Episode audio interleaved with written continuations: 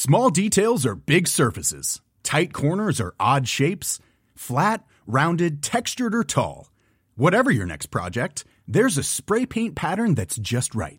Because Rust new Custom Spray 5 in 1 gives you control with five different spray patterns. So you can tackle nooks, crannies, edges, and curves without worrying about drips, runs, uneven coverage, or anything else. Custom Spray 5 in 1. Only from rustolium Selling a little or a lot? Shopify helps you do your thing however you cha-ching. Shopify is the global commerce platform that helps you sell at every stage of your business. From the launch your online shop stage to the first real life store stage, all the way to the did we just hit a million orders stage. Shopify is there to help you grow. Shopify helps you turn browsers into buyers with the internet's best converting checkout. 36% better on average compared to other leading commerce platforms because businesses that grow grow with Shopify. Get a $1 per month trial period at shopify.com/work. shopify.com/work.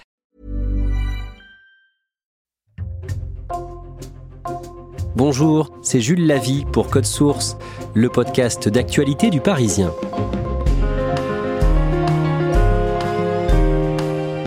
Le 1er mars, le Parisien a fait le portrait d'une Parisienne devenue accro aux corneilles de la capitale. Corneilles qu'on prend souvent pour des corbeaux. Marilyn Taipamar a 44 ans, elle fait partie des passionnés qui observent ces oiseaux, prennent en photo ceux dont les pattes sont baguées et transmettent les informations au Muséum d'histoire naturelle en charge d'une étude à leur sujet. Suite à une rencontre avec des éditeurs, Marilyn Taipamar est devenue en février un personnage de bande dessinée, BD intitulée la femme Corneille. Elle a accepté de raconter son histoire à Ambre Rosala pour Code Source.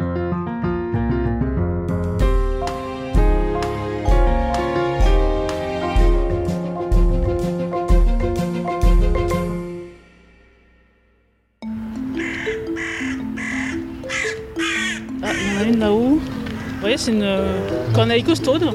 Elle est bien. Je rencontre Marilyn Taipamar au Jardin des Plantes dans le 5e arrondissement de Paris où elle vient tous les lundis. C'est vrai qu'il y a une, partie des habitués que je connais bien en fait. Elle ne travaille pas ce jour-là, elle consacre une bonne partie de sa journée à observer les corneilles du parc. Alors après, il vaut mieux passer à des moments où elles sont moins occupées parce qu'en ce moment, elles sont très accaparées parce que c'est vraiment le pic de leur activité, le, déjeuner. Mais euh, sinon, oui, ça arrive souvent qu'elles viennent me voir euh, assez spontanément, on va dire, sans que j'ai besoin de donner des cacahuètes. Euh. Marilyn a 44 ans. Elle habite tout près d'ici, à 10 minutes à pied du jardin des plantes, avec son mari. Elle m'emmène chez elle, nous nous installons à la table du salon et elle commence à me raconter son histoire. Marilyn est née à Beauvais dans l'Oise, à environ 60 km au nord de Paris. Elle grandit dans ce département avec son frère, sa sœur et leurs parents, qui sont tous les deux enseignants. Son père d'origine vietnamienne et sa mère qui vient de Paris se sont installés à la campagne quelques années avant la naissance de Marilyn. J'ai grandi dans un petit village qui s'appelle Oudeuil. Quand je dis euh, petit village, il y avait, euh, je crois, 220 habitants au maximum euh, quand j'y habitais, donc c'est, il y avait plus de vaches que d'habitants. Donc c'était vraiment en pleine campagne, mais mes parents étaient ce qu'on appelle maintenant des néo-ruraux. Donc ils se sont installés tous les deux à la campagne alors qu'ils connaissaient pas très bien. Donc j'ai grandi en étant pas spécialement au fait des choses de la campagne. Enfin, je connaissais pas bien ni les oiseaux ni les plantes, que ce soit sauvages ou agricoles en dehors de jouer au foot dans le pré à vaches, euh, au milieu des vaches à côté de chez nous, euh, j'avais pas de contact particulier avec la nature en fait. En maternelle, Marilyn a un caractère plutôt affirmé, mais en arrivant à l'école primaire, elle se renferme sur elle-même. J'ai été changée d'école et je suis devenue assez timide, renfermée, j'avais pas beaucoup d'amis. En fait, j'en avais même pas du tout euh, dans ma nouvelle école. C'était pas un harcèlement scolaire très violent en fait, c'est plutôt que j'étais mise à l'écart et que j'avais pas vraiment d'amis. Et donc j'ai passé plutôt mon enfance à lire euh, de manière assez renfermée en fait. En plus de la lecture, quand elle est à l'école primaire, Marilyn commence à s'intéresser aux jeux vidéo.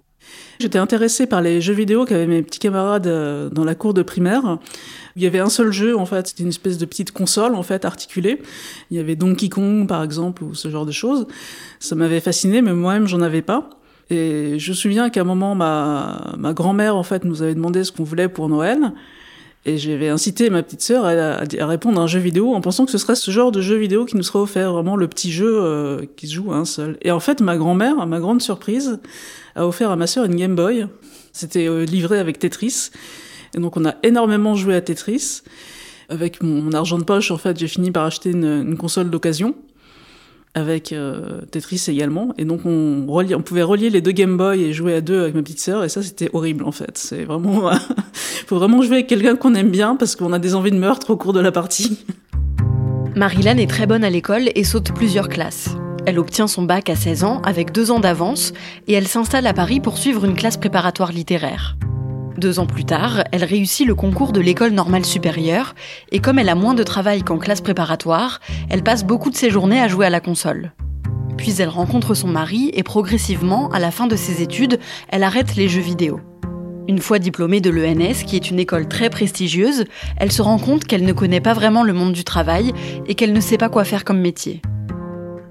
Cette méconnaissance du monde de l'entreprise, ça se ressentait pas mal en fait dans mes entretiens. Euh, et donc j'ai un peu galéré quand même à trouver euh, un travail. Et après j'ai trouvé du travail, donc euh, qui est la société qui m'emploie toujours maintenant. C'est un métier que mon entreprise a plus ou moins inventé, donc il n'y a pas vraiment de titre professionnel reconnu par tout le monde. On dit scribe ou rédacteur, ou en fait ça consiste à se rendre dans des grandes entreprises ou des administrations pour assister à des réunions et après rédiger un compte rendu. Et dans la journée, quand j'ai fini mon travail, et eh ben, en gros, je peux en profiter pour faire un peu ce que je veux. J'ai pris le coup de main relativement vite, donc ça me permettait plutôt de bien gagner ma vie à l'époque. Et ça me laissait du temps libre, donc c'était assez chouette en fait. En juillet 2016, le jeu Pokémon Go sort en France. C'est un jeu qui se joue sur téléphone et dans lequel il faut se déplacer dans la vraie vie pour capturer des Pokémon grâce à la réalité augmentée. Marilyn en entend parler et elle télécharge l'application sur son téléphone. C'est un jeu auquel j'ai bien accroché, puisque c'est un jeu dans lequel il faut être largement dehors. Bon, il y a un aspect un peu compulsif lié à la collection des Pokémon. Avec mon métier, j'ai l'occasion d'aller dans plein d'endroits différents dans Paris. Et entre le moment où je sors du métro et je vais chez mon client, en fait, j'y joue. Euh, quand j'attends aux arrêts de bus, j'y joue également. J'ai joué de manière très euh, intensive, en fait, pour atteindre le niveau 40, qui était le niveau mythique de l'époque, puisque c'était le niveau le plus élevé. Et après, j'ai rejoint un groupe de joueurs, en fait, euh, dans un groupe euh, Facebook consacré aux joueurs de Pokémon Go du 5e arrondissement. Alors c'était très rigolo parce qu'à l'époque, il y avait énormément d'étudiants et d'enseignants-chercheurs. C'était un groupe euh, Facebook surdiplômé en quelque sorte. Tout le monde avait une thèse sauf moi, j'avais l'impression. On se rassemble avec des gens qui à l'origine étaient des inconnus complets. Après, certaines de ces personnes sont devenues des amis. Marilyn et les autres membres de ce groupe de joueurs se rassemblent régulièrement pour participer à ce qu'on appelle des raids dans le jeu. Pendant ses séances de jeu, elle rencontre Frédéric Giguet. Il est professeur au Muséum national d'histoire naturelle et il est en charge d'un programme de recherche sur les corneilles à Paris. Régulièrement, il capture ces oiseaux et il leur pose une bague avec un numéro pour les reconnaître. Le 1er décembre 2017, Marilyn retrouve Frédéric Giguet et d'autres joueurs de Pokémon Go pour faire un raid devant l'hôpital de la Pitié-Salpêtrière. Donc on a terminé ce raid. Frédéric a dit Bon, bah, c'est pas tout ça, mais moi j'ai des corneilles à baguer. Ça a piqué ma curiosité. Et je lui ai dit Mais est-ce que je peux t'accompagner? Il est allé chercher son matériel de bagage. Et après, on est allé dans le jardin des plantes, dans une partie qui est euh, interdite au public, en fait, qui s'appelle le jardin écologique. Et on s'est installé devant la cage où les, corneilles sont capturées. Frédéric est allé chercher les, les corneilles au fur et à mesure. Et tout à la fin, la dernière corneille, il me l'a mise dans les mains en disant bah, Tiens, tu peux la relâcher. Et là, ça m'a super impressionné parce que je tenais cet oiseau dans les mains, donc on la tient euh, avec les ailes repliées contre elle. On voit, ça, ça m'a frappé le, cœur qui bat extrêmement fort de l'oiseau, qui est quand même relativement stressé par l'expérience. Il m'a dit, bah, tu relâches les mains et tu donnes une sorte de petite impulsion vers le haut, pour, mais l'oiseau s'envole tout seul, quoi. Bon, effectivement, heureusement que l'oiseau s'est envolé tout seul, parce que sinon je l'envoyais dans une branche d'arbre, tellement j'étais euh, sous le coup de l'émotion, en fait. C'était vraiment une expérience qui m'a marqué, enfin je me souviens très très bien euh, en tout cas. Le soir même, Marilyn fait des recherches sur Internet. Elle découvre alors que Frédéric Giguet mène une large étude qui s'appelle Corneille Paris. Comme ces oiseaux causent souvent des nuisances dans la capitale, en mangeant dans les poubelles ou en attaquant parfois les passants, cette étude a pour but de mieux les comprendre et de mieux vivre avec eux. Frédéric Giguet demande alors aux gens qui croisent des corneilles avec une bague à la patte de les prendre en photo, de noter leur numéro de bague et leur emplacement, et d'envoyer toutes ces informations par mail pour aider à étudier les différents comportements des corneilles. Et je me suis dit, mais ça a l'air chouette. Et dès le lendemain, effectivement, je suis revenu avec euh, mon appareil photo, parce que je faisais déjà de la photo à l'époque. pour prendre en photo les corneilles euh, vraiment du jardin des plantes. Quoi. C'est là que je me suis aperçu qu'il y en avait énormément. Je me suis dit, mais c'est fou, je les avais jamais vus avant, parce que j'avais jamais regardé en fait. Et c'est vrai que je cherchais euh, pas mal les numéros qui étaient symboliques pour moi. Ça m'a fait très plaisir de voir la 042. 42, c'est la réponse au sens de la vie et de l'univers dans le, guide du retard galactique de Douglas Adams, en fait, qui est un, des livres de référence des gens un peu geeks. Et après, quand le site web corneilleparis.fr a été mis en place, ça permettait de voir en fait les différentes observations des corneilles, de voir quand elles n'avaient pas été euh, revues depuis un certain temps, etc. Et là, je me suis mis à chercher les corneilles rares en quelque sorte. Donc vraiment à essayer d'aller dans, des endroits euh, où il y avait moins de corneilles. Et je me suis dit, bon, bah, ça y est, maintenant, je vais aller chasser les, corneilles euh, exactement de la même manière qu'on chasse les Pokémon rares, quoi. Marilyn fournit de nombreuses photos de corneilles baguées au site Corneille Paris. Pour élargir sa collection de photos, elle se met à nourrir les oiseaux de quelques cacahuètes pour les observer de plus près et mieux voir leur numéro de bague. Je jetais quelques cacahuètes pour faire descendre les corneilles des arbres, donc je prenais des photos des bagues.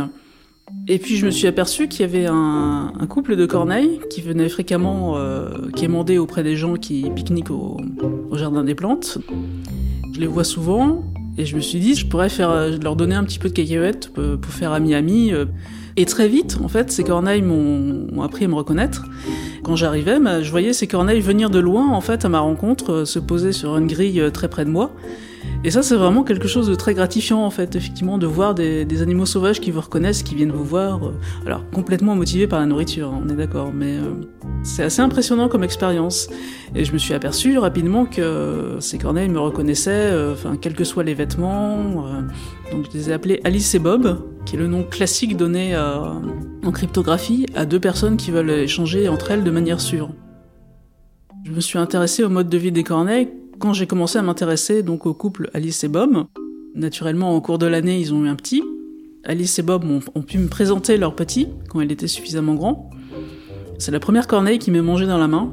Et je l'ai appelé Tanguy parce que contrairement à ce que je lisais dans les livres, en fait, il n'a pas quitté ses parents dès l'automne, dès son premier automne. Il est resté avec eux pendant l'hiver. Et en fait, il est resté avec eux jusqu'à la reproduction suivante. Et donc c'est pour ça que je l'ai appelé Tanguy.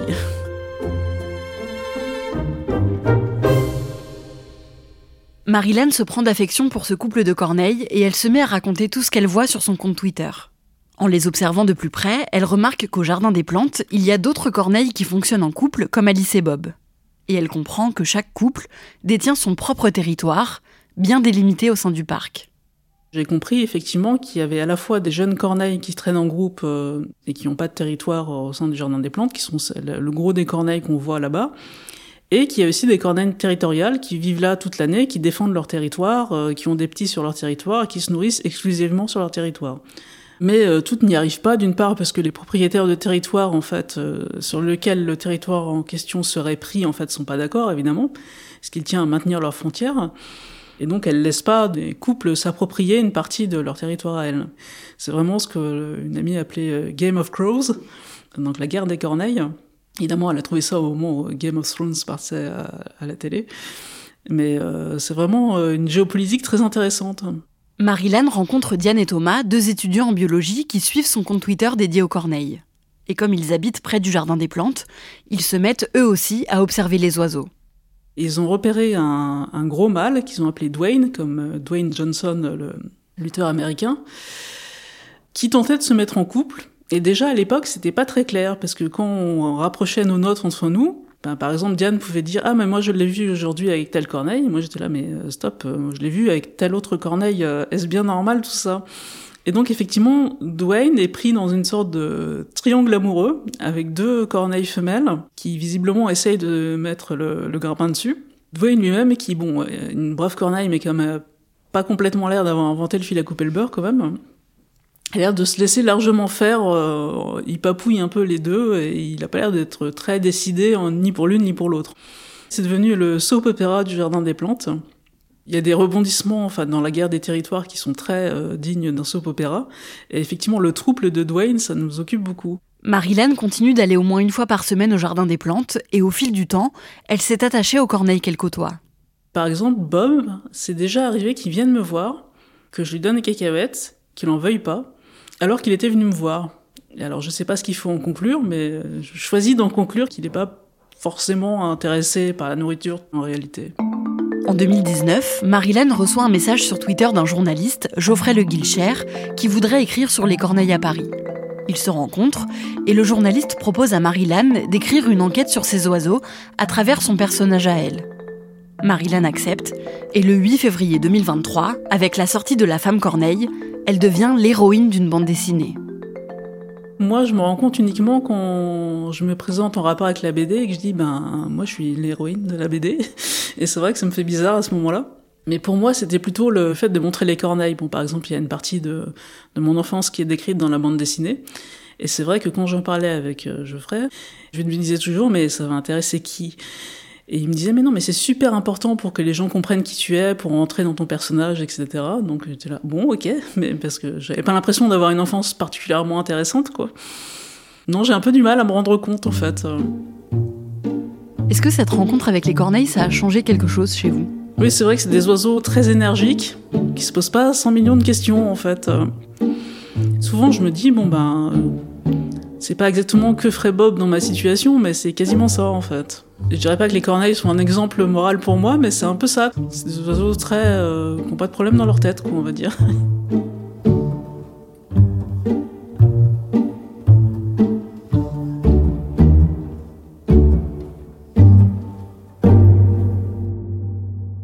Ambre, quand on entend euh, Marilyn, on se dit que ces oiseaux, ces corneilles, sont très intelligentes, plus que ce qu'on pourrait croire. Oui, exactement. Marilyn m'a expliqué qu'en se renseignant sur les corneilles, elle avait regardé plusieurs vidéos, euh, notamment une de la BBC dans laquelle euh, on voit un journaliste scientifique observer une corneille sur laquelle on fait un test un peu compliqué. Elle doit réussir à récupérer de la nourriture en déplaçant plusieurs cailloux qui sont eux-mêmes euh, enfermés dans des boîtes. C'est le test le plus complexe de l'intelligence animale et sur la vidéo, on voit la corneille y arriver sans problème. Marilyn m'a dit que les corneilles avaient surpassé les grands singes dans plusieurs tests et que de nombreux scientifiques les considéraient même comme les animaux les plus intelligents après les êtres humains. Et la bande dessinée dont Marilyn est devenue l'héroïne, elle est comment? Est-ce qu'elle t'a plu? Oui, elle m'a beaucoup plu, euh, déjà parce que les dessins sont très beaux, et surtout, euh, on en apprend autant sur Marilyn et comment elle s'est passionnée euh, pour les corneilles, que sur les corneilles elles-mêmes, qui sont des oiseaux fascinants, qu'on croise quasiment tous les jours, mais dont on sait finalement très peu de choses. Merci Ambre Rosala et merci à Pauline Darvé de l'édition de Paris du Parisien pour son aide. La bande dessinée La femme Corneille est sortie en février aux éditions Futuropolis, BD signé Geoffrey Le Guilcher et Camille Royer. Cet épisode de Code Source a été produit par Clara Garnier Amouroux, Thibault Lambert et Emma Jacob. Réalisation Julien Moncouquiol. Code Source est le podcast quotidien d'actualité du Parisien.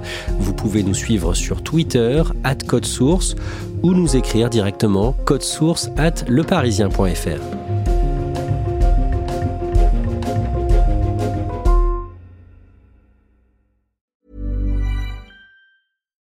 It's the Kia Summer Sticker Sales Event, so give your friends something to look at, like a B&B with an ocean view, an endless field of wildflowers, or a sunset that needs no filter. Make this a summer to share and save with a capable Kia SUV or powerful sedan. See your local Kia dealer or visit kia.com to learn more. Kia, movement that inspires. Call 800 334 Kia for details. Always drive safely. Sale applies to purchase of specially tagged 2024 vehicles only. Quantities are limited. Must take delivery by 7824.